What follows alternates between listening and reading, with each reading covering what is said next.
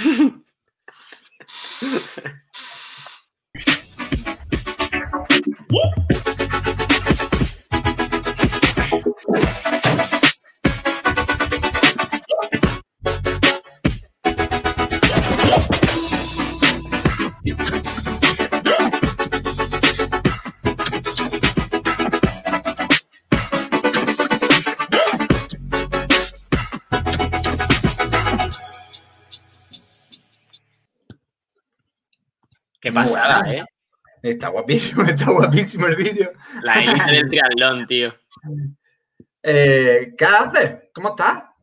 Pues nada, bien, acabamos de terminar con el Cometa, con Juan Mari ya por fin, con el equipo continental y con Iván Vaso, que lo he conocido hoy por fin. Te has hecho tu amigo de todos, cabrón. Has visto, ¿eh? En Instagram, cómo me siguen todos ya, tío. bueno, eh, volvemos a hacer lo de. Venga, dilo, tú, dilo tú, dilo tú. No, espérate, ¿quién aquí abajo? Pero deberíamos quitar el nombre. Ahora hay un Rodríguez, hay un Rodríguez. GC. Purito, Purito. Ah, no, pero me encanta cómo hacemos la bola mientras va viniendo la gente y se va conectando. Venga, eh, dilo tú, dilo tú. Venga, eh, pues tenemos hoy a David Rodríguez. Muy buena, David. Dios, lo has hecho mal, lo has hecho fatal. ¿Cómo lo he hecho? ¿Cómo lo tengo que hacer? Eh, la pregunta, ¿quién tenemos hoy? Tal, ya, el juego. ¿Quién tenemos? ¿Quién tenemos? lo has echado, tío. Ya, ya, por eso, espérate. Eh, es, es un tío que de normal tiene poco. Sí. sí. Lo suyo no es normal, ¿no? Lo suyo no es normal, tío. Lo presentamos, venga, va. Venga, gracias, sí. ¿Qué pasa, David? Ahora sí. Hola de nuevo. Nunca me habían echado una entrevista sin llevar dos segundos, ¿sabes? La primera vez. Ha sido, eh, ¿cómo se llama los que llevan el programa? Realización, ¿no? Sí, claro. sí, los de, pinga, los de atrás. el presupuesto, tío. ¿Cómo estamos? Bien, bien, tío. Aquí con ganas de un poco de salseo, que me han dicho que va a ser esto divertido, ¿no? tío, fíjate que no se ha puesto ni siquiera David. Se ha puesto lo mío, no es normal de nombre. no lo había visto. En explicación, ¿eh? Es por el YouTube, que sale así. ah, vale, vale, vale. Pues eso, eso hay que mirarlo, ¿eh? Eso hay que... No, no, está, está, bien, está bien, está gracioso. Bueno, empezamos con la típica pregunta de ¿qué tal llevas la cuarentena? O, ¿Es eso? Estamos, ¿Hay cuarentena? Nos, nos estamos cortando la horita del paseo, ¿eh? Yo no me he enterado de eso, tío. ¿Hay cuarentena no, o qué? Esta pregunta no me la han hecho nunca. ¿eh? ¿Tú estás saliendo? Eh, sí, la verdad es que, bueno, salí el otro día a correr y casi me muero. Bueno, correr, ¿vale? Para mí es correr, para otros en slow motion, pero, pero, pero sí, sí, he salido un par de veces. Y, y, bueno, la cuarentena guay, la verdad que, que, interesante, ¿no? Porque yo creo que muchas veces eh, tenemos mucha, eh, muchas cosas en la vida, ¿no? Mucho trabajo, muchas cosas que hacer y no paramos. Y yo creo que parar es súper importante para darnos cuenta de lo que verdaderamente importa y, y, ver la realidad un poco de la vida, pero de verdad, bien. Entonces, la verdad es que estamos en casa encerrados, tío. Ya, a, vosotros, a, vosotros, no ha pasado el Buah, voy a amortizar la cuarentena, no sé qué, y conforme ha ido terminando, ya que casi estamos terminando, de no, no lo ha, no ha hecho nada y va a entrar en depresión porque buah, había amortizado la cuarentena. Pues no, yo, bueno, empecé, mi primera fase fue jodida porque la verdad es que lo pasé un poco mal, me dio ansiedad, ¿no? El de repente cambiar mis rutinas, eh, mi realidad cambió de golpe y estar parado en casa me dio un poco de ansiedad, pero luego la verdad es que me, me recompuse y he trabajado más que nunca, o sea, mucho más que nunca y más eficaz. Luis también. Tío, yo no he parado, pero a ver, yo sabes que nunca paro, tío, que siempre estoy ahí liado haciendo cosas y te, al final te lo inculca un poco, ¿eh? Estás cambiando tu manera de hacer las cosas, está el tío, mira, tenemos entrevistas dos veces a la semana, esto era impensable, David, o sea, ha sido un cambio radical. Hoy, hoy, me, hoy me levantó a las 8, me intentó... persona. Me ha hablado Luis diciendo, ¿qué haces despierto? Y yo, sin despertador ya y todo. Bueno, ¿cuál era? Okay, bueno, vamos a empezar por el principio, ¿no? Que de, de, dónde eres? Por favor, no digas de Fuenlabrada. no, no, soy, soy, bueno, soy de Arganda del Rey, ¿vale? Que para quien no lo sepa es como la España profunda. La, Nada, que exagerada, bueno. la España profunda esto es de, Arroyo de, Molinos. De mentalidad, sí. Vamos mejorando poco a poco, pero somos un pueblo. O sea, somos ciudad, pero con mentalidad de pueblo. Voy a buscarlo. Soy, soy lo es grande famoso, de las afueras. somos famosos, tenemos el caso Gürtel, nació aquí. es verdad, es verdad. Sí, sí, todo empieza a llenar ganda. Tenemos un hospital enorme, casi vacío. Eh, lo que, bueno, el Rock, el rock in Rio mm. también ahí. Tenemos cosas ah, muy guapas. Oye, está, al lado de la Warner, ¿no? Por ahí, sí. bueno. Para, para los que no te conozcan y eso, David, cuenta un poco que tú tienes una discapacidad. A ver, tengo una. la sociedad dice que son mis piernas, vale, pero por ejemplo mi madre lo que decía, que lo definía muy bien la mujer, era que mi verdadera discapacidad no estaba en las piernas, sino que estaba en mi cabeza, porque era subnormal. y, aunque era bruta, lo que quería decir, que es un poco lo que queremos transmitir nosotros, ¿no? Desde Pegasus, que es la fundación que ahora os contaré que creé hace un tiempo, es que la verdadera discapacidad no son ni mis piernas, ni la falta de un brazo, ni la falta de un cromosoma, sino los miedos. Lo que nos limita en la vida, chicos, son la puta cabeza y el miedo a la vulnerabilidad, el miedo al rechazo, y es lo que realmente en la sociedad genera las guerras, los enfados y esas mierdas que realmente sí que nos limitan la vida y nos hacen daño alejándonos de nuestros seres queridos. Por tanto, sí, tengo, tengo dos discapacidades, la que dice la sociedad y la que verdaderamente tengo. totalmente de acuerdo, tío, porque cuando empezamos todo esto, o sea, yo cuando se lo dije a Alfonso, su, frase fue no. O sea, yo solo me decía, no, no voy a hacer nada virtual ni Swift, tal y la charla, eh, porque era un poco por miedo, las primeras de hecho, como que se reían de nosotros la gente y decía, ¿para qué, ¿para qué hacéis eso? No sé qué. Y yo le decía, tío, que es que, ¿qué más te da? Si nos lo estamos pasando de lujo con las charlas, si te estamos conociendo a un montón de gente y todo. Y son los miedos los que nos impiden hacer muchas cosas. Claro, yo por ejemplo con, el tema de charlas, perdona si os corto, ¿vale? Que es que se escucha, ya sabéis cómo funciona esto a veces, que os escucho que con el tema de las charlas, tío, yo por ejemplo empecé de rebote, como todo lo que he hecho en mi vida, ¿vale? Fue, va surgiendo, y mi primera charla fue para 400 personas en el Kinépolis, ¿vale? Yo casi me muero, literal. O sea, o sea lo pasé fatal. O sea, yo recuerdo que, estaba en ese momento y era como que el, aire me pesaba, eh, el silencio me hablaba, no sé, unas cosas muy raras. Y lo que aprendí, tío, con el tiempo es que lo importante, o sea, después de eso yo he dado mil, charlas, ¿vale? Eh, os habré dado más de 200 en muchos sitios y lo que aprendí, que me dijo un gran amigo, es que en el momento que yo fuera capaz de eh, decirle de la misma manera y con la misma tranquilidad a una persona que pasa por la calle el mensaje o al rey o a alguien importante, será cuando realmente mi mensaje sea real y sea desde el corazón.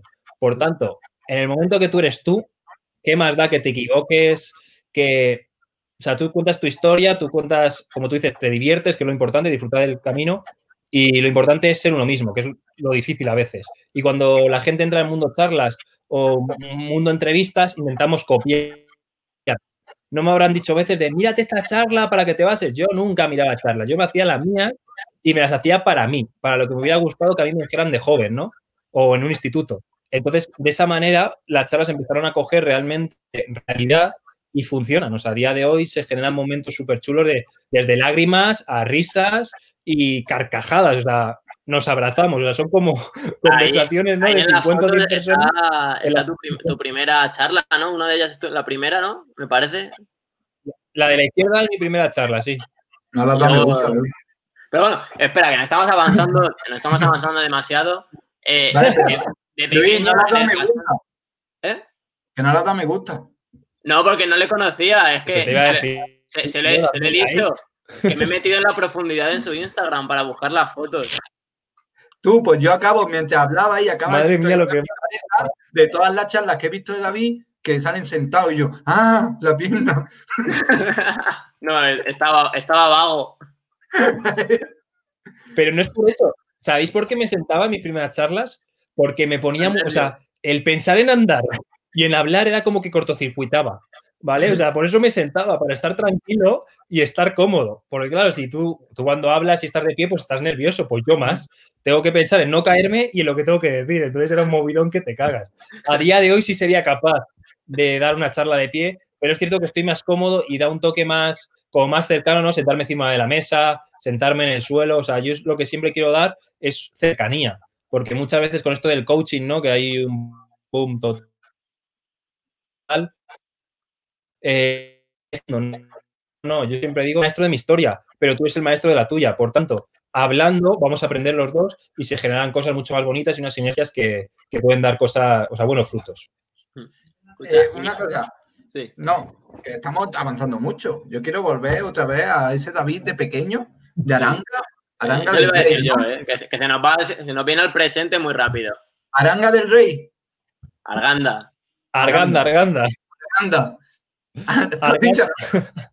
Oye, en el cole, con el tema de, de, las piernas, los niños, los crueles que somos, porque somos crueles de pequeños, hay que decirlo, todos lo hemos sido. ¿Qué tal? ¿Cómo lo llevaste? ¿Quieres la verdad o la parte light? No, no, la aquí, aquí sin filtros, hemos dicho.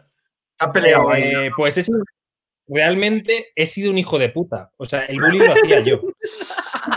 A ver, dicho esto, sí, nos, nos reímos, pero a, a, los normales, a los supuestos normales. Eh, A ver, era un cabrón. Hay, hay, que explicarlo también esto mucho. Evidentemente, también se han reído de mí, mm. pero bueno, yo desarrollé ciertas herramientas debido a que era un chico muy inteligente, eh, tenía un humor negro muy, muy grande, ¿no? Y fueron mis herramientas para sobrevivir en el instituto.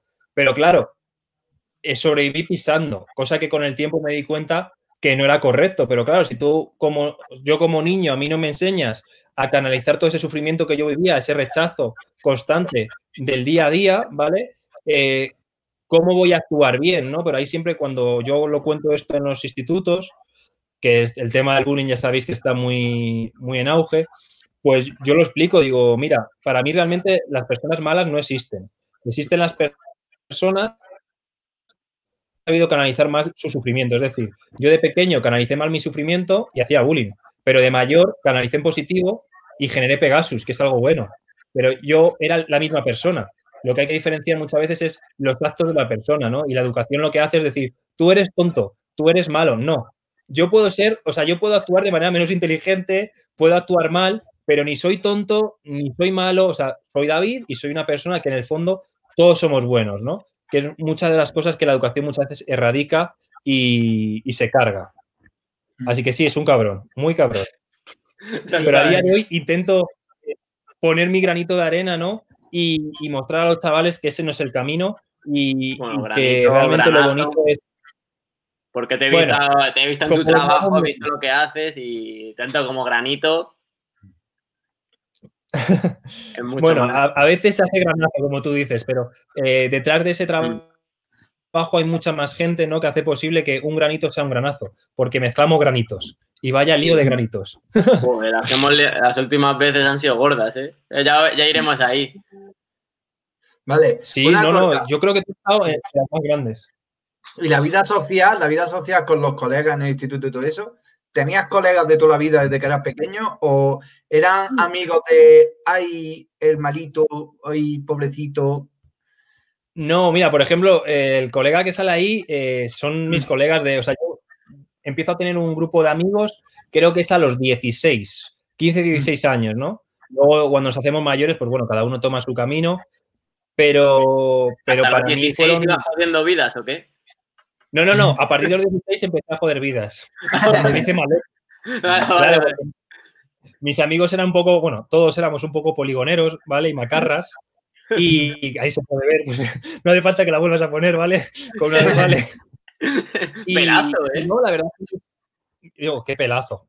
Pero que lo que decía, que mis amigos, la verdad que estoy muy agradecido con ellos porque me trataron como, como uno más y ya te digo, si yo lo cuento siempre en las charlas, si perdía el bus me cogían entre todos y me llevaban, si me caía en la discoteca me cogían, eh, hacíamos pogos, hacíamos de todo. Y mucha fiesta, demasiada. Que no te ha dado miedo en ningún momento discoteca, fiesta, festivales. Te he visto alguna foto por ahí en festivales, incluso un vídeo por ahí. Y, y saltando. No, yo siempre he hecho vida normal, o sea, no. La verdad es que yo estaba bastante integrado. Las tías, a ver. salseo, salseo, salseo. A ver, el tema tías. La primera parte, ¿vale? Pero te estoy hablando eh, de tema tías, 16 años, pubertad. Eh... Vale, te cuento. Es cierto que mi, mi, primera etapa, ¿no? Con 16, 18 años, Primero yo sí que sentí un rechazo con las no, pero yo ahí sí que sentí un rechazo, ¿vale? O sea, yo sí que me pasó, además lo cuento muchas veces, que la primera vez que yo siento amor o algo parecido como, como niño, ¿no? Eh, yo siento rechazo por mi forma de andar. Pero ¿qué pasa? Con el tiempo me empiezo a dar cuenta que David es un tío guapo, que David es un tío majo, que cae bien, y empiezo a generar un ligón que te cagas. Me lo ligaba todo.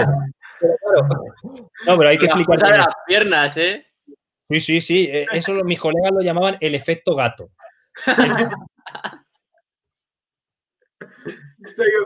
No. No. Ah, no, mi diferencia era que había sexo también por medio. Pero, bueno. ¿Se ha escuchado o se ha cortado? Me ha quedado pillado en gato y ha vuelto con sexo. repite, repite gato. Vale, es que os habéis perdido la, mejor parte. Digo que mis colegas siempre decían que eh, tenía el efecto gato, ¿no? Tú cuando ves un gato lo quieres abrazar. Pero conmigo la diferencia es que aparte de abrazarme había sexo de por medio. Entonces era el cómputo.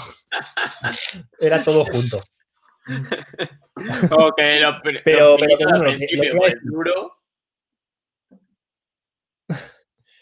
Y luego también, luego también realmente fue duro porque eh, yo lo que estaba tapando con, con, ese personaje de Ligón era el miedo al rechazo. O sea, yo cuando tenía, estaba con una chica y por lo que sea me conectaba a un pequeño rechazo, yo la mandaba a la grada y siguiente, por tanto no me dejaba querer, no dejaba ser querido y no tenía una relación bonita, ¿no? Eh, de amor, tanto con, una pareja como mis, con mis amigos o con mi familia. O sea, no llegaba a haber una relación profunda por el miedo, ¿no? Al sentirme vulnerable y al rechazo. Por tanto, cuando ya realmente me hago mayor, es cuando empiezo, bueno, y comprendo, ¿no? Y lloro de verdad y, y tengo ahí una crisis emocional grande con una chica, es cuando yo realmente empiezo a valorar las cosas de verdad. ¿no? Eso, muy presente, ¿no? Te has venido muy al presente, yo creo. Claro, pero es que, tío, si no lo explico, parezco un hijo puta, ¿no? eh, es que, claro, vamos a explicarlo todo. Es la que yo creo que es, que hubo hay mucho salseo por Instagram, no sé qué. Eh, eso, eso no se hace nada, eso estamos hablando del David de 16 en sus primeros pinitos con las chicas. Estáis mezclando mucho vuestra vida común. ¿Desde cuándo os conocéis? Eh, pues yo te conocí, yo creo que ya hace tres años, ¿puede ser? Sí, tres años. o estaban, es que no me acuerdo. Todo empezó, eh, bueno, yo me fui con Marcos a Ohio a trabajar allí a Estados Unidos y desde el principio, vamos, eh, nos hicimos inseparables allí hasta que nos volvimos, tal, y me empezó a contar lo de la fundación, yo estaba preparándome triatlones, el medio Ironman, y me empezó a hablar de David, de los proyectos que tenía, de sus retos deportivos, tal. Bueno, al final acabé yendo allí a la fundación porque el trabajo que estaba haciendo.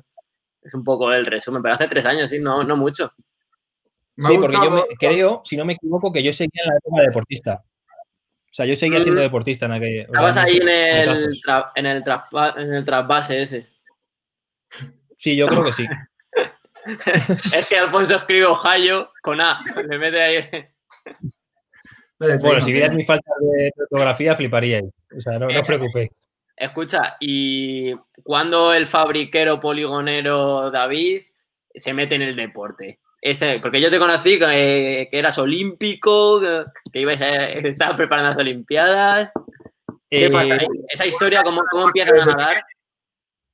Pues mira, muy fácil. bueno, para mí realmente el deporte siempre fue una herramienta de, de conexión conmigo mismo y con el tiempo también me di cuenta que era de aceptación. O sea, yo buscaba en el deporte la aceptación de los demás y la mía. Entonces, mm. cuando yo me doy cuenta que tendría, pues eso, 15, 16 años, esa fase de 16 a 18, yo utilizo realmente la fiesta eh, como aceptación y veo que me he perdido, ¿no? En mundo drogas, mundo alcohol y que realmente sí, estoy muy integrado, pero no era yo, había dejado de ser yo por ser otra persona. Entonces, cuando me doy cuenta de eso, vuelvo al deporte no de una manera correcta, como creo que a día de hoy ya tengo una relación mucho mejor con el deporte, pero vuelvo al deporte, ¿no? Empiezo a nadar porque era el único deporte en el que yo realmente sí podía desarrollarme a nivel físico eh, de una manera, eh, pues eso, eficaz y potente, ¿no? Porque yo jugaba al fútbol hasta entonces. Claro, claro, eso, porque vuelves, ¿qué, hacía, fútbol? Yo hacía fútbol, pero claro, ahí evidentemente bueno, bueno, pues no era. Lateral, derecho. No, era delantero era delantero, porque con mi cabeza me ponía al lado del palo y para adentro. Me estoy liando. ¿Cómo que hacía fútbol? Eh, ¿La discapacidad vino después o naciste así? Yo de fábrica siempre, pero yo jugaba al fútbol. Ah, y jugaba de puta madre, ¿eh? Como, como en el Langui en la peli de Torrente. No, tampoco tan exagerado. O sea, es que una cosa que me jodía mucho de pequeño era que me llamaban el Langui, decía. el Langui parece un nudo marinero. Yo no estoy todo torcido. Pero con cariño, ¿eh? no le conozco, pero con cariño. Joder, ojalá veros un día juntos, de verdad. Me haría una ilusión veros ahí. Mira, pues os voy a contar una cosa que me, me pasaba, ahora ya no tanto, pero claro, cuando tú te encuentras eh, por la calle con alguien que anda como tú, eh, había un momento de tensión porque yo no sabía si, iba a pensar que le estaba vacilando y le estaba imitando o qué pasaba, ¿sabes? Eran momentos de tensión muy grandes. Seguro que él pensaba lo mismo, en plan, o, o le echo una carrera, le miro mal, le saludo. Claro, claro, era muy raro, era como, somos primos, tío, y no sé cómo explicártelo. y bueno, decía que El deporte. empiezo la natación y estoy un año realmente, claro, formándome y preparándome porque yo venía de la fiesta, o sea, yo estaba jodidísimo. Yo recuerdo los primeros entrenamientos, me dolía hasta el pecho, empezaron a hacerse más grandes los pulmones, etc, etc. Y estuve un año entrenando hasta que ya empecé a, a competir. Hemos perdido, ¿no, Alfonso? Sí, no sabía si estaba, se había quedado congelado o qué. Y nada, empiezo a competir, empiezo a, a tener mis primeras mínimas para campeonatos de España, empiezo a ganar medallas y bueno, en ese proceso, sí, por ahí, Tenemos. ese proceso es cuando aparece por ahí Pegasus y hay un proceso intermedio, ¿no? Tanto de crecimiento personal como profesional en que el deporte ya eh, empieza a cambiar y evolucionar, porque yo realmente para mí el deporte, para mí una medalla no era lo, lo único de, ala, he ganado, qué guay. Para mí era un canal para poder decir al mundo mi forma de pensar respecto a la discapacidad y respecto a la vida, ¿no? Entonces llega un momento que ya no puedo en- encasillar las dos y que realmente tampoco me hacía feliz, porque yo decía, claro, en deporte adaptado, que es, eh, como digo yo, deporte para la gente mal hecha, hay todos juntos, ahí no hay inclusión, no hay nada, éramos tres, cuando, claro, yo era el segundo, cuando faltaba el, primero era campeón de España, si no, no, entonces era un poco... Sí, sí, yo, yo las veces que he ganado ha sido por eso, ¿eh? porque faltaba el primero, entonces, ala, pues nada. No sé si tirarme al agua. Eh, eh, no. Faltaba Emanete Manet, ¿no? Eh, Es un nadador paralímpico también, una bestia. Yo creo que con él no coincidí. Es Ah. que no me acuerdo. Es que, ¿sabes qué pasa? Lo cuento siempre. eh, en el mundo de la discapacidad no hay inclusión tampoco. O sea, hay una pirámide que yo siempre hablo que están los ciegos y los sordos, que son como los putos amos, ¿vale? Que ni, ni los ves. Luego estamos los físicos, que estamos ahí intermedios, y luego están los intelectuales, que son como puta mierda. Literal, es así, ¿eh? O sea, para que veáis lo, lo triste que es, ¿no? Un sector discriminado se autodiscrimina. Que Pero. Alfonso, eh, esto en triatlón no es así, ¿no? En triatlón Yo- tenemos... yo- yo- a mí me ha pasado, quería empezar otra vez a volver un poco atrás, porque lo, de- lo que has dicho de la inclusión, Mm. que es que os deberían dejar competir con nosotros, porque a- ahora lo están haciendo un poquito más, pero en pruebas populares, por ejemplo, no hay mm, parte paralímpica, parte para triatletas, no. Entonces, yo me acuerdo cuando empecé a hacer triatlón, que un chico de Granada que le falta un brazo salía conmigo del agua. Y yo tengo los dos. Entonces, es lo que quiero decir, que, que, que tú, por ejemplo, teniendo la pierna como la tenía, de que tú seguro que le ganabas a un montón de conocidos tuyos. Pero Sí, no sí, podías pero- demostrarlo. Yo, yo he competido en, o sea, yo también, o sea, a mí lo que realmente me motivaba era competir en lo que llamaban la competición normalizada, que es donde sale el eslogan de lo mío no es normal, porque ahí me di cuenta, digo, hijos de puta, si hago una regla de tres y vosotros sois normales, yo soy anormal, qué cabrones, ¿no? Y es donde sale. Sale de ahí. De hecho, en el triatlón, eh, te, lo, te lo digo porque en el, eh, están las, las competiciones especiales eh, de paralímpicos, tal, de paratriatletas, pero hay, ca- hay características, hay, hay unas clasificaciones distintas, hay unas categorías muy, muy abiertas. Además, me saqué el título hace poco, pero bueno, tenemos el ejemplo de Jaro, del Atleti Triatlón, que creo, creo que ha cambiado. Jairo, Jairo, Jairo. Jairo, eso, que ha competido en élite, siendo eh, paralímpico. Ahí entran varias cosas. Una, eh, es cierto que el triatlón es una de las federaciones que sí tiene unidad a la discapacidad, por ejemplo, pero la natación, Mm. por ejemplo, no. Yo cuando Claro. gané, bueno, gané, pues un campeonato de España y fuimos a, a una gala de la Comunidad de Madrid. Yo no salía por la Federación de, de Natación, salía por la Federación de Parálisis Cerebral, Adiós. con gente que era esgrima, otro que era judocas, o sea, muy raro.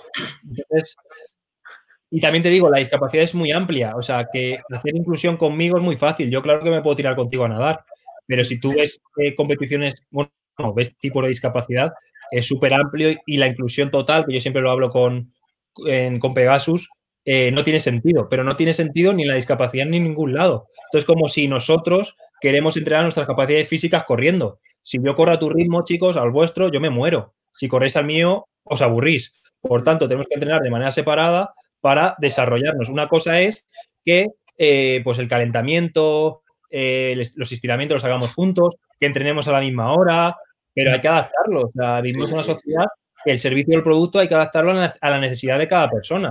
Eso ya de la globalización es absurda, porque lo que le vale a uno no le vale a otro. Por tanto, la inclusión total no tiene sentido. Y en la, discapacidad es un jardín. Porque si el yo el tema de la igualdad, ¿eh? ¿El qué? Es un, tema muy complicado, el tema de igualdad en todo esto, tanto en discapacidades, hombres-mujeres, que, es muy complicado al final. A ver, no es tan complicado. Eh, yo es una de las cosas que he profundizado mucho ¿no? durante estos años y, el tema es que creo que se, el foco que hemos puesto para conseguir la igualdad es erróneo. O sea, si analizamos cómo se consigue la igualdad, es siempre empoderando, ¿vale? Un, un sector concreto discriminado de la sociedad, la mujer, la discapacidad. ¿Qué ocurre? Eso genera separación. Porque lo que verdaderamente tenemos que unir no es que yo soy hombre, que ella es mujer, que yo tengo flow, que tú no, ¿vale? Que es mi forma de llamar a la discapacidad, sino empoderar lo que nos une. ¿Qué nos une? Que todos somos diferentes y todos somos humanos. Ahí sí podemos unirnos para generar un cambio social. Pero eh, hay causas que es que están, están mal hechas hasta en, lo que es el marketing, el nombre. No voy a decir qué, es, ¿vale? Que eso ya sí que va a ser salteo me van a quemar por aquí.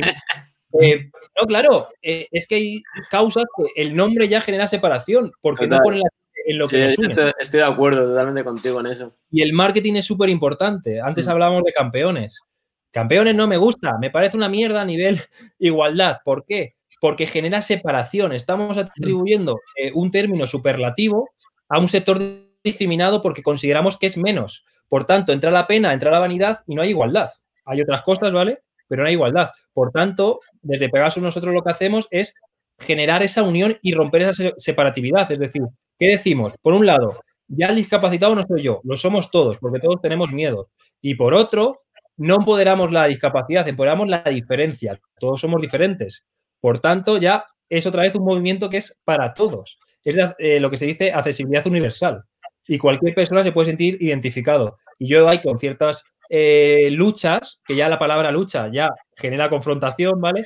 Que no me siento identificado, porque no me puedo sentir identificado. Esto, esto ya lo he visto en varias charlas y ¿ha tenido polémica? tan criticado por algo o algo así? Eh, no, porque a ver, yo cuando doy charlas, para empezar soy un tío, eh, bueno, considero que soy una persona que siempre cuenta su experiencia y que hablo siempre de mi realidad y genero debate. O sea, yo cuando doy charlas siempre hay un momento que es conversación total, eh, eh, reparto unos sobres donde pongo la igualdad, empatía, tal, y debatimos. Es cierto que hay personas que sí tienen unos ideales muy claros. Entonces, yo cuando veo eso, yo lo que les digo, digo, mira, si hay algo que te has cocido de mi mensaje, escarba a ver a qué te he enfrentado, a qué miedo te he enfrentado o a qué rechazo te, te he enfrentado. Porque el problema no está en mis palabras, está en lo que tú has interpretado con mis mm. palabras siempre que yo lo haga con cariño y lo habla, y, aparte, yo te digo, esto no funciona, pero te propongo otra propuesta que creo que sí funciona. Y esto te lo he leído yo hace poco, eh, varias veces además, porque, pues eso, al final incluso que os criticáis entre vos, entre gente sin discapacidades eh, y gente con discapacidades, que al final es como, no, yo soy discapacitado, yo puedo criticar, yo puedo tener una idea y es la válida, eso, hay cosas muy cerradas en ese sentido. Pero todos, porque el problema está en que nos identificamos con, nuestros pensamientos. Es decir, si yo me identifico con que soy de derechas, voy a defender todo lo, para, para, que mi idea no, se rompa, porque claro, es como que si David, si, o sea, si a mí me quitas mi idea, David deja de ser David y David deja de valer. Hmm. Entonces, claro, eh, lo que hay que hacer es abrir un poco la realidad y darnos cuenta que lo que vemos son reinterpretaciones de la realidad, basadas en lo que hemos vivido de pequeños, en, nuestros, eh, pues en nuestro dolor, en nuestro sufrimiento, etc, Por tanto, en el momento que te das cuenta de eso, te, das cuenta que realmente no percibimos la vida como realmente es, confrontamos con ella, que es lo que me pasaba a mí. Yo me pasaba me he pasado media vida preguntándome por qué la gente no me aceptaba, por qué la sociedad no me trataba bien, cuando realmente no era esa la pregunta, era, tenía que preguntarme por qué yo no me acepto. Ya. Estaba en mí. Y este sector de la discapacidad es súper bestia, o sea, hay una rabia, unos enfados, bueno, o en cualquier sector discriminado, que ojo, hay que comprenderlo, que la mm. empatía es la clave, ¿vale? Para generar esto. O sea, yo, yo realmente no quiero cambiar tus ideales. Yo lo que quiero es mostrarte desde el amor lo que yo considero que es bueno. Y con eso sí voy a poder conectar contigo y quizá poco a poco generar un cambio. Si yo quiero eh, marcar en ti mi ideal, no, es que no, no funciona. No, nos vamos, nos vamos de las ramas, nos vamos ya. es, que, es que es súper interesante todo esto. Pero me habéis metido en filosofía, entonces ya sí, sí, no, pero es que es súper interesante. Sí. Hablamos de tema deporte. ¿Qué, ¿Cómo era la vida de David? Un segundo, ¿cómo era la vida de David cuando, cuando todo esto, cuando las medallitas, que te levantabas a las 6 de la mañana, te iban a dar, te tirabas 20 horas en, la piscina. El lado feo. Claro, claro. el, lado real. Realmente no, hay, no es el lado feo, es el lado real. Pues yo no era feliz. O sea, es lo que os decía. Realmente el deporte de alta competición es un deporte de egos. Es un deporte de a ver quién es mejor. Y, y cuando tú te tirabas a la piscina, muchas veces, esto es mi caso, ¿eh? Los propios entrenadores te decían, oye, te tienes que comer al de al lado, le tienes que reventar. Entonces, potenciaban cosas en ti que no eran buenas. Y, ya te digo, ¿por qué hacía deporte? Para cubrir eh, un dolor que yo tenía y un rechazo que yo había vivido. O sea, yo en el deporte buscaba amor. Por tanto, en el momento que yo me doy cuenta que lo buscaba como herramienta de aceptación, el deporte para mí cambia. Y yo a día de hoy utilizo el deporte como herramienta educativa, porque, ojo, me enseñó muchas cosas, pero estuve durante mucho tiempo en una cárcel que ni salía, ni disfrutaba, o sea, una autoexigencia y un sufrimiento constante por no conseguir las metas que yo me ponía. O sea, era, o sea, yo recuerdo un dolor y, estar como una nebulosa, ¿no? De sufrimiento, de malestar. al fin y al cabo te reventabas el cuerpo. Yo entrenaba seis horas diarias. ¿Cuánto tiempo duró, yo duró esa etapa? Uf, pues la verdad que mucho. Empecé con 19 y yo creo que acabé con 21, 22. Pero a ver, 23. Tres, cuatro años de alto rendimiento para ir. ¿Tenías un sueño de Olimpiadas? O? Porque ahí están las Paralímpicos. Claro, a mí, se me había metido en la cabeza y las Olimpiadas. Pero claro, yo empecé muy tarde el deporte realmente. O sea, yo no. O sea, para. Hoy en día, para hacer cosas, tienes que empezar desde muy pequeñito y yo empecé tardísimo sí se me daba bien, tenía potencial, pero, pero realmente lo que más me fallaba muchas veces era la cabeza. O sea, yo era muy machaca, entraba, entraba bastante bien. Estaba fino, ¿eh? esa era mi época. Sí, no, no, estuve muy fuerte y ahí no estaba tanto. O sea, ha llegado a épocas de mucho más fuerte. Que ahí entraba otra cosa, entra el, quieres estar fuerte para sentirte bien. A día de hoy peso la mitad, bueno, no peso la mitad, pero peso mucho menos, estoy menos musculado y me siento mejor ya no tengo eso en la cabeza de, uy, tengo que entrenar para sentirme fuerte y sentirme bien. O sea, con los músculos realmente lo que hacemos es tapar, pues eso, todas las carencias que tenemos emocionales e intentar ser gente que no somos, para que la gente acepte. Perdón que te corté, eh, David, pero que, a ver, también te molaría ese día que bajaban las décimas, que llegabas reventado a la cama y decías, vaya a entrenar, como he pegado hoy. Que eso también apetece, eso también motiva. Sí, pero, tío, cuando te da. O sea, yo sabes lo que hacía. O sea, yo me encantaba llevarme al extremo. O sea, a ver, hay una parte del deporte que fue muy bonita antes de empezar en lo que fue la alta competición, que fue, eh, fue como surgió. O sea, a mí me surgió con una persona que era Ricardo Salcedo, que a lo mejor lo conocéis, que era del mundo de la natación, ¿vale? Un tío muy top. Y empezó como algo bonito, éramos una familia, gente muy diferente, entrenábamos, reíamos, tal.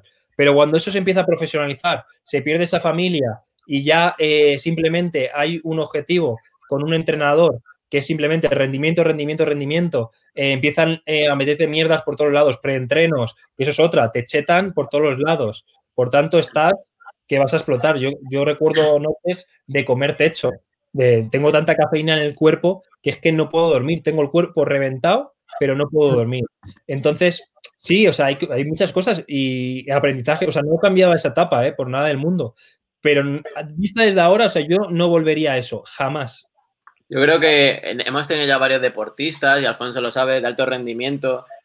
Tú estabas en un mundo que es la natación, que es súper cerrado, porque se hace una piscina, hablamos muchas veces, psicológicamente es durísimo.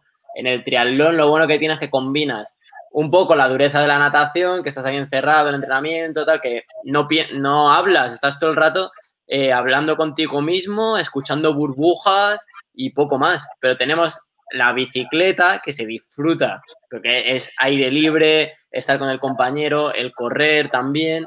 Entonces, como combinas esas tres cosas, yo creo que eh, de salud son muchísimas horas, pero de salud mental, que es súper importante, porque ahí puede ser que te fallara la cabeza, sobre todo, en esa época, el tema de la natación. Y se ha visto, como hablábamos, con deportistas como Michael Phelps, mejor deportista de todos los tiempos, 19 medallas en Juegos Olímpicos, una barbaridad, y que se intenta suicidar muchas veces, porque la natación es que es durísima, es, de las que más eh, consecuencias tiene a nivel psicológico.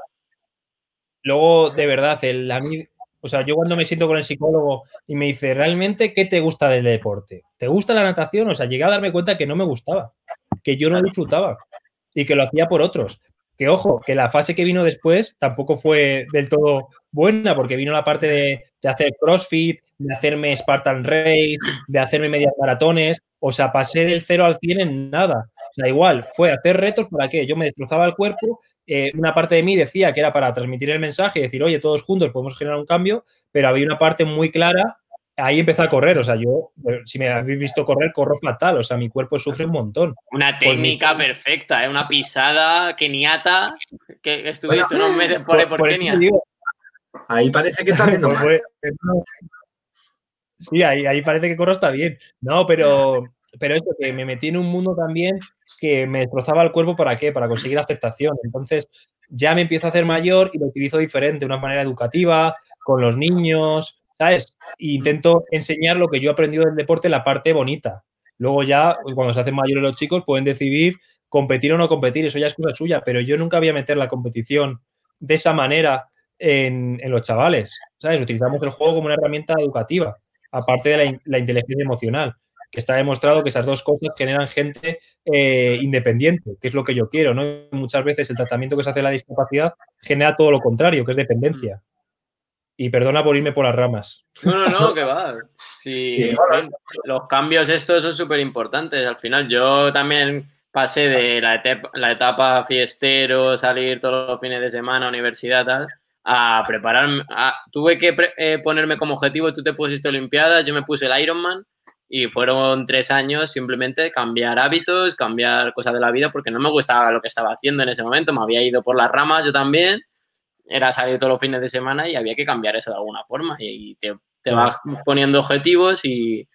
Claro, pero yo creo que es el término medio entre eso, ¿no? Entre ese eh, Luis Fiestero o David Fiestero, que también, o sea, es el mismo perfil, ¿eh? O sea, tu historia y la mía, más, cuando yo te conocí, tengo que reconocer que le dije a Marcos, está en la misma fase que me metí yo. claro, pero es, encontrar, tú, seguramente cuando pasen más años te das cuenta de un término medio, de utilizar el deporte pues más a disfrutar, mm. o a lo mejor, ojo, a lo mejor ya disfrutas, pero yo es cierto que yo personalmente no disfrutaba del todo y muchas veces estaba esa parte de tapar cosas. Yo te lo he dicho muchas veces, eh, Alfon, tema bicicleta. Hoy Alfonso estrena bici.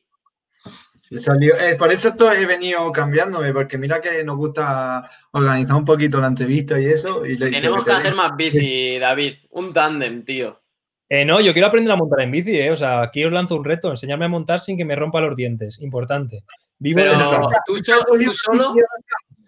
¿El qué? ¿Nunca has cogido una bici así un poquito adaptada o algo? Era muy pequeño, o sea, yo sí he cogido alguna con un ruedín, eh, alguna vez lo he intentado con algún entrenador, pero yo no sé montar en bici. Es que has esquiado? Tampoco he esquiado y es una cosa que quiero hacer, que lo voy a grabar lo voy a grabar y lo subiré a YouTube. Eso, lo tenemos pendiente, ¿eh? Eso lo tenemos pendiente, lo de, lo de esquiar, porque ya, bueno, ya, eso ya lo hablemos. A mí me encanta. ya que te, vivo a, media horita de Sierra Nevada y yo a lo mejor voy a 80, 70 que llevo desde pequeño esquiando, ¡buah! Soy el puto amo y te pasa un minuto válido a, a, ti. no tienen piedad, o sea, no tienen miedo. Y, yo creo que esa, esa pizca de, locura que tenéis vosotros, la gente que, tiene flow, como tú dices, de, es como que os suele apoyar todo, ¿no? Es que, a ver, es que es, todo al final lo meto en psicología porque es de analizar. No es nosotros o vosotros. Eh, lo que pasa es que cuando tú sientes un rechazo, siempre, o sea, si tú ves, todas las personas con discapacidad hacen retos deportivos. Todos. Mm. No hay uno que no haga. Y también hacen charlas de superación personal.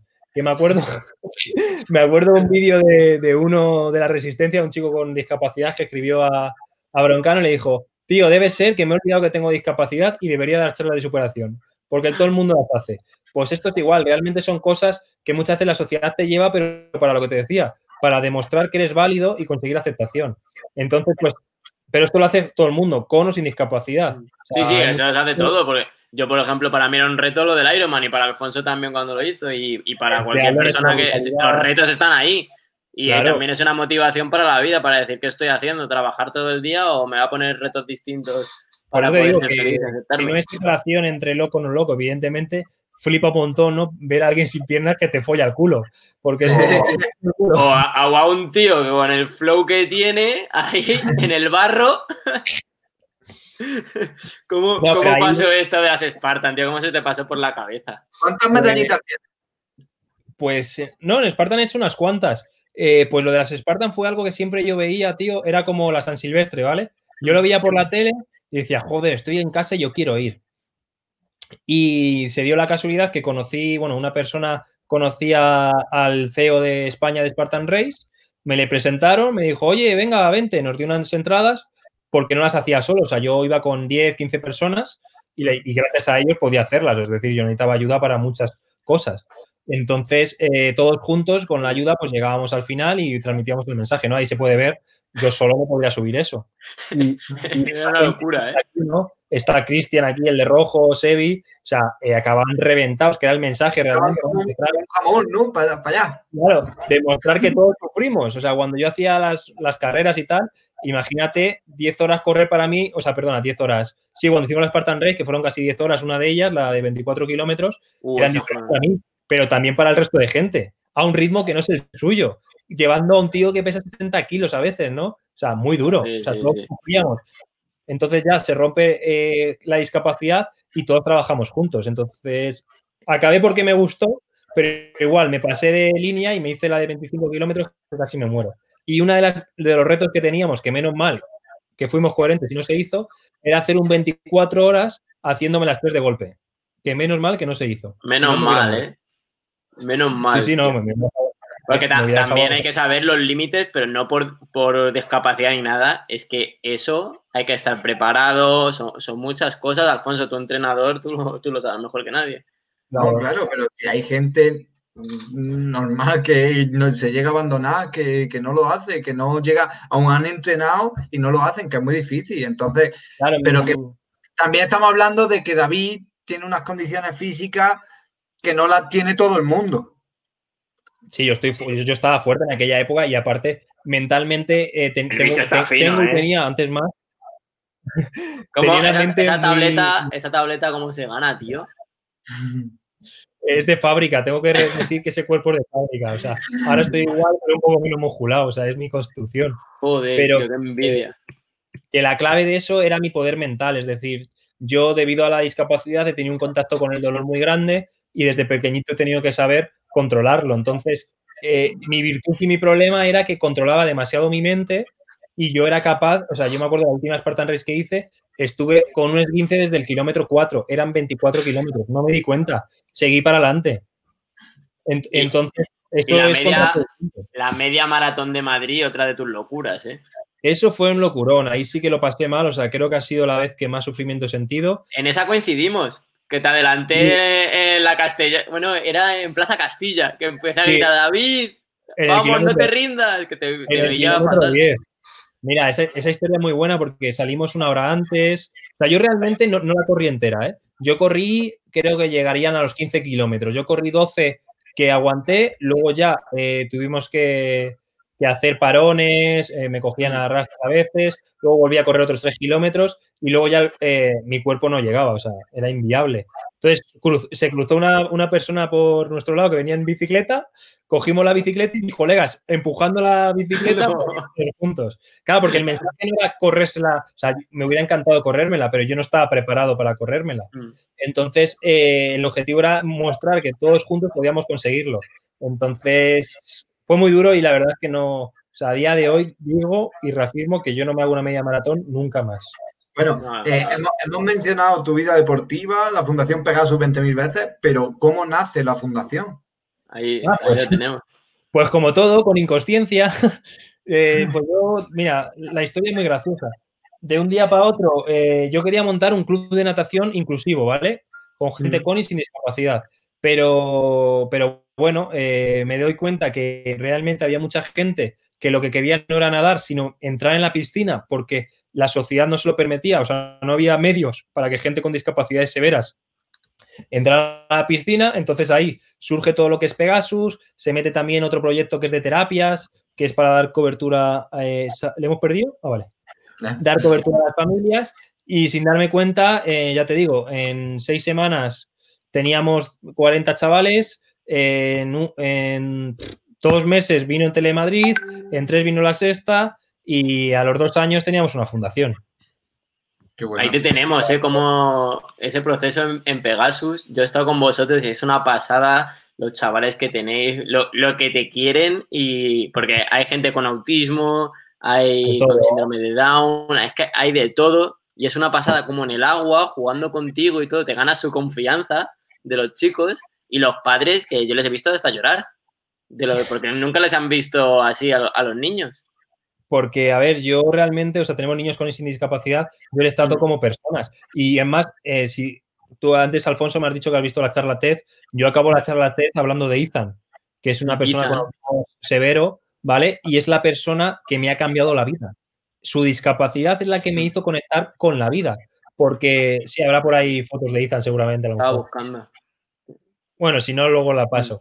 Pero bueno, lo que quiero decir, que me hizo conectar con la vida porque me di cuenta que muchas veces se habla del autismo como gente que está desconectada, que vive su mundo y no. Los que estamos desconectados somos nosotros y son las personas que más me han transmitido amor con una mirada. Entonces, el darme cuenta de eso, de que ellos eran felices, que se despertaban por la mañana, por ejemplo, Izan, siendo Izan, y no como nosotros, que un día somos deportistas, otros somos eh, fabriqueros, otros somos lo que sea, pero por el simplemente de, de generar los escudos para que no nos hagan daño, pues me di cuenta de que se podía ser feliz de otra forma y que la verdadera felicidad era la paz, ¿no?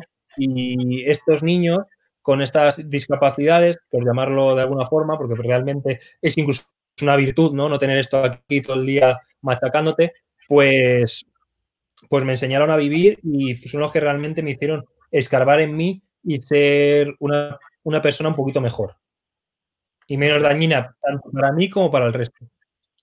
es una pasada y la evolución que, habéis ido teniendo, porque aquí esto ya es lo último que, hicimos allí en, la fundación, que ya estáis yendo por toda España con el gran Pegasus este. Mis juguetes, cómo me gusta comprarme juguetes guays. O sea, yo realmente los pienso para mí y Sí, sí, ahí entran 20 personas. Sí, el objetivo, o sea, van a venir cosas más grandes, porque también una cosa que he aprendido y tengo que reconocer es que cuando tú haces cosas eh, sin formación, porque yo realmente no tengo formación en este aspecto, o sea, yo vengo, o sea, yo soy ingeniero de sonido, ¿vale? No tengo ni formación ni discapacidad más que mi historia, que está bien, ¿vale? Pero ni en emprendimiento ni tal, o sea, empecé a ganar premios de emprendimiento, pero yo no tenía formación y muchas veces la formación como se da hoy en día no vale, o sea, es, es un poco de todo, es experiencia y formación. Entonces, ahora que somos conscientes de eso y el, que me he dado cuenta en la, en la, cuarentena, que no sabemos de nada, o sea, sabemos cosas, pero no sabemos de nada. Y tener eso como base, yo creo que es la base de crecimiento y de éxito de cualquier proyecto y de tu vida personal. Entonces, yo creo que lo que viene ahora de Pegasus y de David y todos los integrantes que están en Pegasus va a ser mucho más bonito, más real y, más eficiente. O sea, vamos a poder ayudar, o no ayudar, sino mandar el mensaje a más personas. Porque muchas veces al querer hacer tantas cosas perdías el foco y igual que he hecho un concierto de rap, eh, te he hecho un evento de natación o he hecho de todo, o sea, de todo. Pero hay que poner el foco y empezar a profesionalizar las cosas, porque otra de las cosas que proponemos desde Pegasus es un cambio de paradigma del tercer sector, es decir, de las fundaciones, o sea, todo lo social tiene que profesionalizarse y tenemos que eh, demostrar que lo que hacemos eh, realmente vale. No me vale decir, oh, qué, contento está Izan. No, tengo que justificar de alguna manera científica el proceso que ha vivido Izan, que han vivido sus padres y que vivimos todos en, ese aprendizaje, ¿no? Que puede ser en este caso con la natación o cualquier cosa que hagamos. Hay que demostrarlo porque así vale para todo el mundo y para otros proyectos que el día de mañana eh, quieran hacer cosas, pues dirán, pues mira, este proyecto de David trabajó por aquí y no funcionó pero por aquí, sin embargo, sí, pues ya sabes por dónde puedes empezar a trabajar y empezar a crear. Y, ahí tenemos al, nuevo, al nuevo director, ¿no? Al CEO. Este yo creo que es de las personas que más me ha hecho cambiar porque eh, tenemos personalidades muy diferentes. Dale, dale, Alfonso. Yo digo que yo no sé quién es, quién es. Eh, pues es un amigo en común que tenemos, ¿no? O sea, yo le conozco de toda la vida, Marcos, o sea, desde ah, Marcos, Marcos se llama. Ah, Marcos, Marcos, Marcos. Y hace poco él sí que estudió empresariales, o sea, ha estudiado eh, empresa, ¿no? Entonces eh, era algo que nosotros necesitábamos en la fundación y la vida pues nos cruzó. O sea, ya éramos amigos y salíamos muchas veces y nos eh, juntó a nivel profesional. Y es de las personas que en este proceso me ha hecho crecer más porque me ha sabido decir que no, me ha sabido mm. dar otros, otras visiones, porque muchas veces, pues lo que decía antes, nos encerramos en nuestra idea y, de ahí nos salimos. Pues él me, ha hecho salir de ella, verlo de una manera eh, más grande y, crecer mucho como persona. O sea, la verdad es que estoy súper agradecido. Ha sido duro porque hemos discutido muchas veces, evidentemente, de buen rollo, pero, pero es una de las personas que más me ha hecho crecer. Y una cosa, si para la gente que vaya a ver la, entrevista y tal, para hacer un poco de promoción, si, si es de un pueblo perdido de, de Teruel o de Extremadura y, ven esta fundación como útil en su pueblo, ¿vosotros hacéis como franquicia o no? Eso es lo que estamos trabajando ahora. O sea, el trabajo que estamos haciendo ahora este verano, que vamos a hacer durante estos tres, cuatro meses hasta volver otra vez a septiembre y la normalidad, eh, es eso, es estructurar bien para que podamos llevar eh, Pegasus a cualquier lado de España, porque tiene potencial de ello. Es decir, nosotros en redes sociales tenemos mucho impacto y hay muchas familias de muchos sitios que dicen, oye, yo quiero esto en Barcelona, yo quiero esto en Valencia, yo quiero esto en cualquier lado. Entonces es lo que estamos trabajando ahora para hacer. Pero a día de hoy, evidentemente, llegamos a lo que llegamos y como decía antes, hay que poner foco. Yo no puedo pensar en crecer en Barcelona si no tengo asentado bien las cosas en Madrid. Entonces, digamos que la dirección de David y de Pegasus, por un lado estarían ya has dejado los retos deportivos, va a haber retos deportivos porque había uno muy chulo que a mí me encantaría hacer. ¿Sabes cuál te digo, no? Que hablamos, hemos hablado alguna vez de él. El de la, el del estrecho. El estrecho de Gibraltar. ese, mira, ese no me gustaría hacerlo porque creo que sí, sí estoy físicamente capacitado para hacerlo. Ese no es tan, o sea, mi problema es correr. Correr sufro mucho.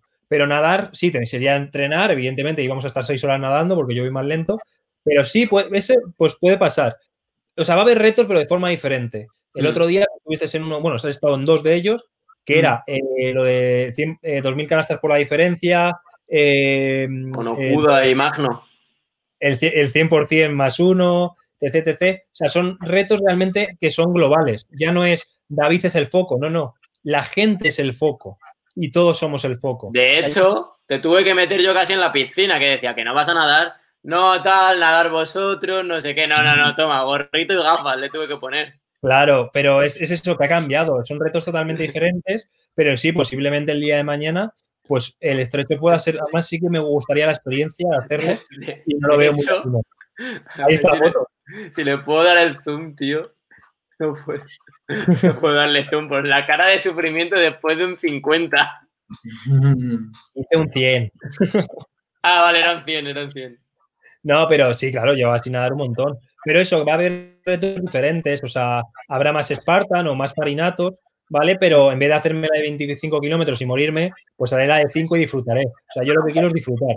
Si no disfruto... a Granada para subir el Mulacén, tenéis casa aquí, ¿eh? Por si queréis subir... Pues mira, son cosas que, sí me motivan, esto me motiva, me parece una experiencia bonita. El día de mañana hacer el, eh, subir el Iberés sería la polla pero con un entrenamiento y, un esfuerzo anterior. Es decir, yo no puedo, como hacía antes, de me tiro a la locura y lo hago, no, porque ahí es donde me jodo el cuerpo y realmente sufro de verdad. Y ojo, que cuando haces cada vez eh, la dificultad es mayor, una vez es un E15, pero el día de mañana ya te, quedas algo para siempre, ¿sabes? Entonces hay que cuidar mi cuerpo. Las lesiones, pero es que eso todos, o sea, no tú porque, porque tengas flow, porque es que nosotros que nos gusta la larga distancia, por ejemplo, Ironman, no sé qué, es que te destrozas. Es que tienes que recuperar. Yo he estado tres meses para recuperarme después de eso. Es que. Pues eh, que hacerlo con cabeza y tener un término medio. Ahora a mí, a mí me ha dado por el yoga y soy súper feliz. ¿Por él? Mi, colega, el yoga. El yoga. ¿eh? Mis colegas me lo dicen. Es, no, no, Yo lo veo en YouTube.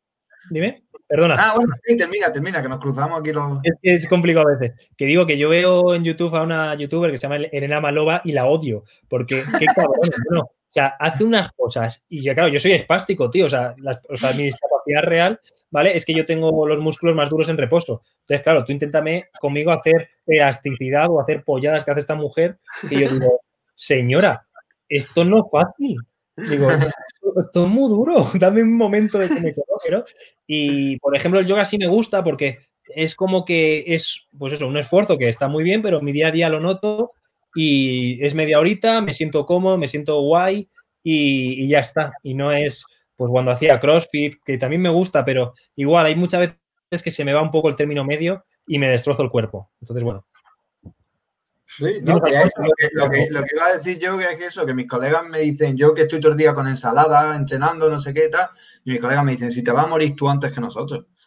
Y ellos sin hacer nada, es que, es que llevamos el cuerpo al límite y tampoco eso es bueno. Hay que, el término medio, pero es complicado como en todo. Bueno, y un poco, nos hemos metido en la fundación, deporte y tal, pero un poco la vida social, ¿dónde vives ahora? ¿Dónde vas a vivir dentro de unos años? ¿Tienes pareja? ¿Niños? No, niños no. a, día, de hoy tengo pareja y, lo de vivir, pues no lo sé. O sea, yo me veo, si Pegasus crece, pues a lo mejor me veo viajando por, por España, ¿no? Dando charlas, eh, montando sedes, no lo sé, o sea, sí, yo sí me veo viajando, es más, incluso me gustaría aprender inglés, que es una de las cosas que cogeo, nunca mejor dicho. y, Chiste fácil, ¿eh? claro, es que yo, yo de, este pie sí que cogeo. Eh, el humor negro, ¿eh? Que decía antes. hoy me he portado bien, ¿eh? Hoy me he portado muy sí, bien. Sí, hoy, hoy yo he estado con él tomando cervezas por ahí por Madrid Y es una pasada. O sea, está, muy serio, está serio y todo. Hoy estoy filosófico, pero me he perdido. Que estaba, ah, vale, eh, que me, encantaría, pues eso, viajar, ver mundo y disfrutar de la vida. A ver, ya que el problema que tengo en mi cabeza es que ah, soy de Granada, me gusta mucho Málaga, no sé qué tal, y voy a Madrid y veo la, la nubecita, los coches, el tráfico, no sé qué tal. Entonces digo, ¿por qué no vais? Claro, pero a vosotros os gusta mucho, ¿verdad? No, no, a mí personalmente, a ver, me gusta la gente, o sea, me gusta mucho charlar con gente, pero también me gusta mi soledad. Es decir, a mí me encanta el campo, irme a meditar, desconectar, o sea, yo necesito, o sea, yo para poder eh, plasmar bien mis emociones y controlarme bien mi cabeza, yo necesito una parte de, de estar solo, de meditar, de parar esto. O sea, yo tengo una mente súper rápida, súper veloz, y o la paro o se me va el Ferrari, o sea, tengo que controlarlo. Porque si no lo controlo, como decía antes, hago cosas malas. O sea, no voy a hacer bullying porque a día de hoy creo que eso lo ha pero puedo hacer otras hijoputadas, ¿no?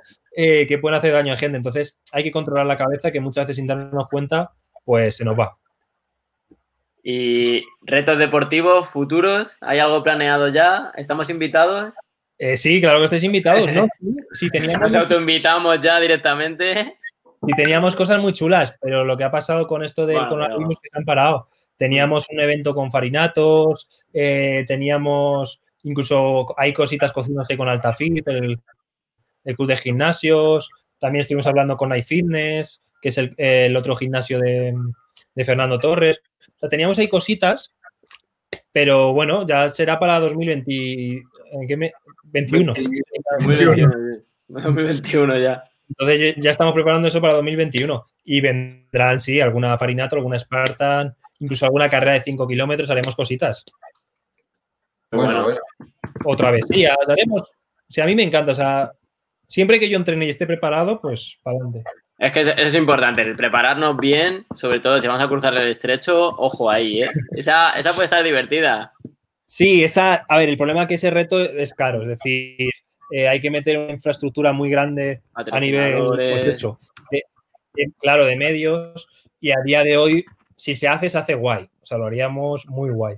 Pero, pero por el momento, no. Oye, para, ir terminando, que tenéis canal de YouTube que lo habéis estrenado justo en, esta, en este confinamiento, ¿no? Sí, sí, hemos hecho, tenemos además, tenemos cosas muy chulas eh, preparadas porque realmente, bueno, hemos sacado vídeos hablando de, son trozos que realmente yo hablo en las charlas, ¿vale? Pero lo he hecho de una manera un poco más didáctica, incluso explicado con Funko, ¿vale? Los juguetes, estos cabezones que se parecen a mí. Eh, y sí, es que son como yo. O sea, me siento muy identificado.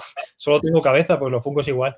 Entonces, eh, bueno, hemos sacado cositas, pero el objetivo real son hacer entrevistas, vivencias, ¿vale? En la que gente famosa o no famosa viene a la piscina, vive Pegasus y luego hacemos entrevistas donde nos van a mostrar sus miedos, ¿vale? Que... Eh, Uh, ¿Me habéis escuchado o nos hemos ido? Sí, sí, sí, se te, se te escuchaba, se te escuchaba. Que, eso, que van a contar su discapacidad, ¿no? Que sus miedos, y vamos a tener eh, conversaciones mucho más profundas. Por ejemplo, en Instagram hemos hecho algo parecido con José de las Islas de las Tentaciones, con Octavi, y, y han quedado cosas muy chulas. Es cierto que para mí, para que yo me sienta cómodo, ¿no? Haciendo una entrevista, eh, les tengo que conocer, y con ellos, como ya les conozco, pues salió muy fácil y tienen perfiles muy parecidos, ¿no? Que son gente súper súper amorosa, súper cariñosa y que siempre se, se ponen a hacer cosas por, por, eso, por la sociedad. Y la verdad es que quedaron cosas muy chulas. Y es lo que queremos hacer con el canal de YouTube. Acercar la, la discapacidad, pero de otra forma, con el enfoque que tiene Pegasus y demostrar a la gente que lo mío no es normal, pero que lo suyo tampoco. No, ni lo nuestro, ni lo nuestro tampoco. Eso No, es no, seguro. claro, claro. Pues oye, David, que ha sido un placer tenerte aquí con nosotros. Esperemos que te lo hayas pasado bien.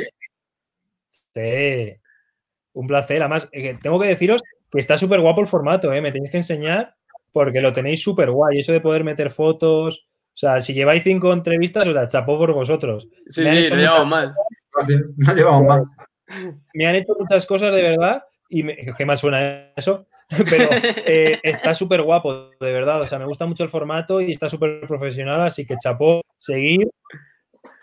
Os, os he ido a, a cachos, ¿vale? Pero no No, gracias. No, se- se te escucha bien. Lo bueno es que, que no se corta. Sí, sí, seguir en adelante con esto porque está muy guay, o sea, de verdad. O sea, el formato me parece cojonudo y me parece muy, muy profesional. Y ya os digo que yo soy un rayado con esto del marketing, ¿eh? No, No, pero eh, Así que Sí, somos profesionales y aquí informáticos, y es que esto es la última tecnología. Nosotros, a ver, nosotros lo que te decía antes de eso, que nos mola el rollo de conocer a la persona, porque la gente ve al deportista, tú porque es la fundación, que también hablamos con Daniel, Daniel Huerta, el de Resiliencia, es un poco más social, también vamos a vincular más cosas, pero si hablamos con un deportista, las típicas entrevistas que se hacen es cuánto tiempo tiene el 50 mariposa, cuánto tiene el 100, no sé qué, y la gente te pregunta, ¿y qué entreno hace? Una polla, la gente quiere salseo, quiere, y qué novia tienes, pues me tiré a una en un campeonato de España, no sé qué. Bueno, e- eso mucho. Hay un puterío en el mundo del deporte que te cagas. Y en la natación más. Sí, yo creo que en todos, en todos. Sí, bueno, el en general. puterío- yo creo que todos, todos vivimos en Tinder, ¿no? Solo que poca gente reconoce que lo utiliza. Hay cada historia de la Blume por ahí. Buah, ¿Ves? Esas cosas molan. Pues entonces, ¿por qué? voy a hacer un poco propaganda, pero ¿por qué ha triunfado la resistencia? Porque eh, se pone broncano a hablar de cuatro mierdas y a la gente le mola las mierdas. La España de la charanga y la pandereta. porque Se puede tenemos que hablar de empezar todo. Se puede hablar de Tenemos todo, que empezar a- combinar. a normalizar las cosas y hablar, Mm. coño, no pasa nada que se hable de sexo, que sea, o sea, no por eh, hablar de Da- David se ha ido de fiesta voy a ser peor persona, o David ha coquea- coqueteado con las drogas, o David ha hecho bullying. No, no, tenemos que hablar de la realidad como, como es. Y yo creo que este tipo de cosas, de manera cercana, la gente se siente identificado, porque lo otro es realmente es irreal. Es hablar de esos personajes que te hablaba yo antes, ¿no? Esos personajes defensivos. Si yo te hablo de ese David poligonero, pues te voy a mostrar otra cosa, pero no es real. Entonces, No. no cuenta del todo. Y, y no solo el concepto malo de ellos también salen de fiesta, sino concepto Oh, bueno, bueno. porque hay un chaval que entrevistamos el primero, que es un ciclista que empezó con 20 años, 19 años, y ahora es profesional. Entonces, cualquiera que vea esa entrevista va a decir, coño, tengo esa edad. ¿Por qué no? Porque la tele te vende niños chicos que el padre lo puso con el, Fe- el Jorge Lorenzo que hacía con la minimoto. Entonces, Pero pero sí. bueno, que podemos hablar de mis cosas. y- Eh, llevamos hora y cinco, se- la gente se cansa, esto hay que ir Y cortando, porque Tengo- podríamos estar aquí charlando horas al final. Que tengo un Durum ahí esperándome. ¿eh? Y Un buen está- durum, ¿eh? Mi primer, eh, escucha, estoy emocionado. Mi primer Durum después de dos meses. O sea, eh, lo siento, pero los últimos cinco minutos de la entrevista estaba pensando en el Durum, ¿vale? O sea, lo. lo necesito. Así que no, pero lo comerme yo un Durum, yo creo que es desde Budapest. ¿Has pedido a domicilio o la has hecho tú? Eh, no, han ido a por ello, creo, no sé, es que como estoy aquí con vosotros, no. Pero es de verdad.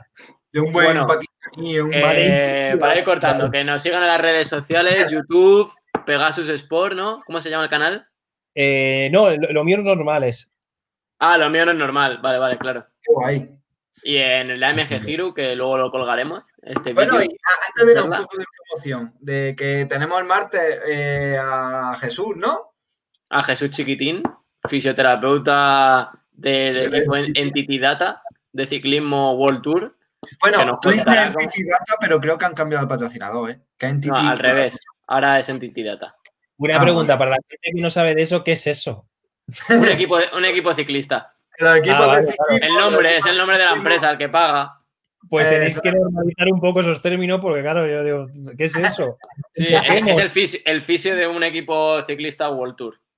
Claro, claro, así, así mejor. Decir Entity Data es muy técnico, ¿no? Eh, Claro, pues es bueno, hablar de cosas así, técnicas, cabrones. vale, un poco, ya que estamos en confianza, no te vayas, ¿vale? Es verdad, quédate. O sea, decimos adiós, pero a la, a la oficina. Ah, Bueno. vale, vale. Nos vemos. Hasta luego, Muchas gracias, chicos. David. Hasta luego.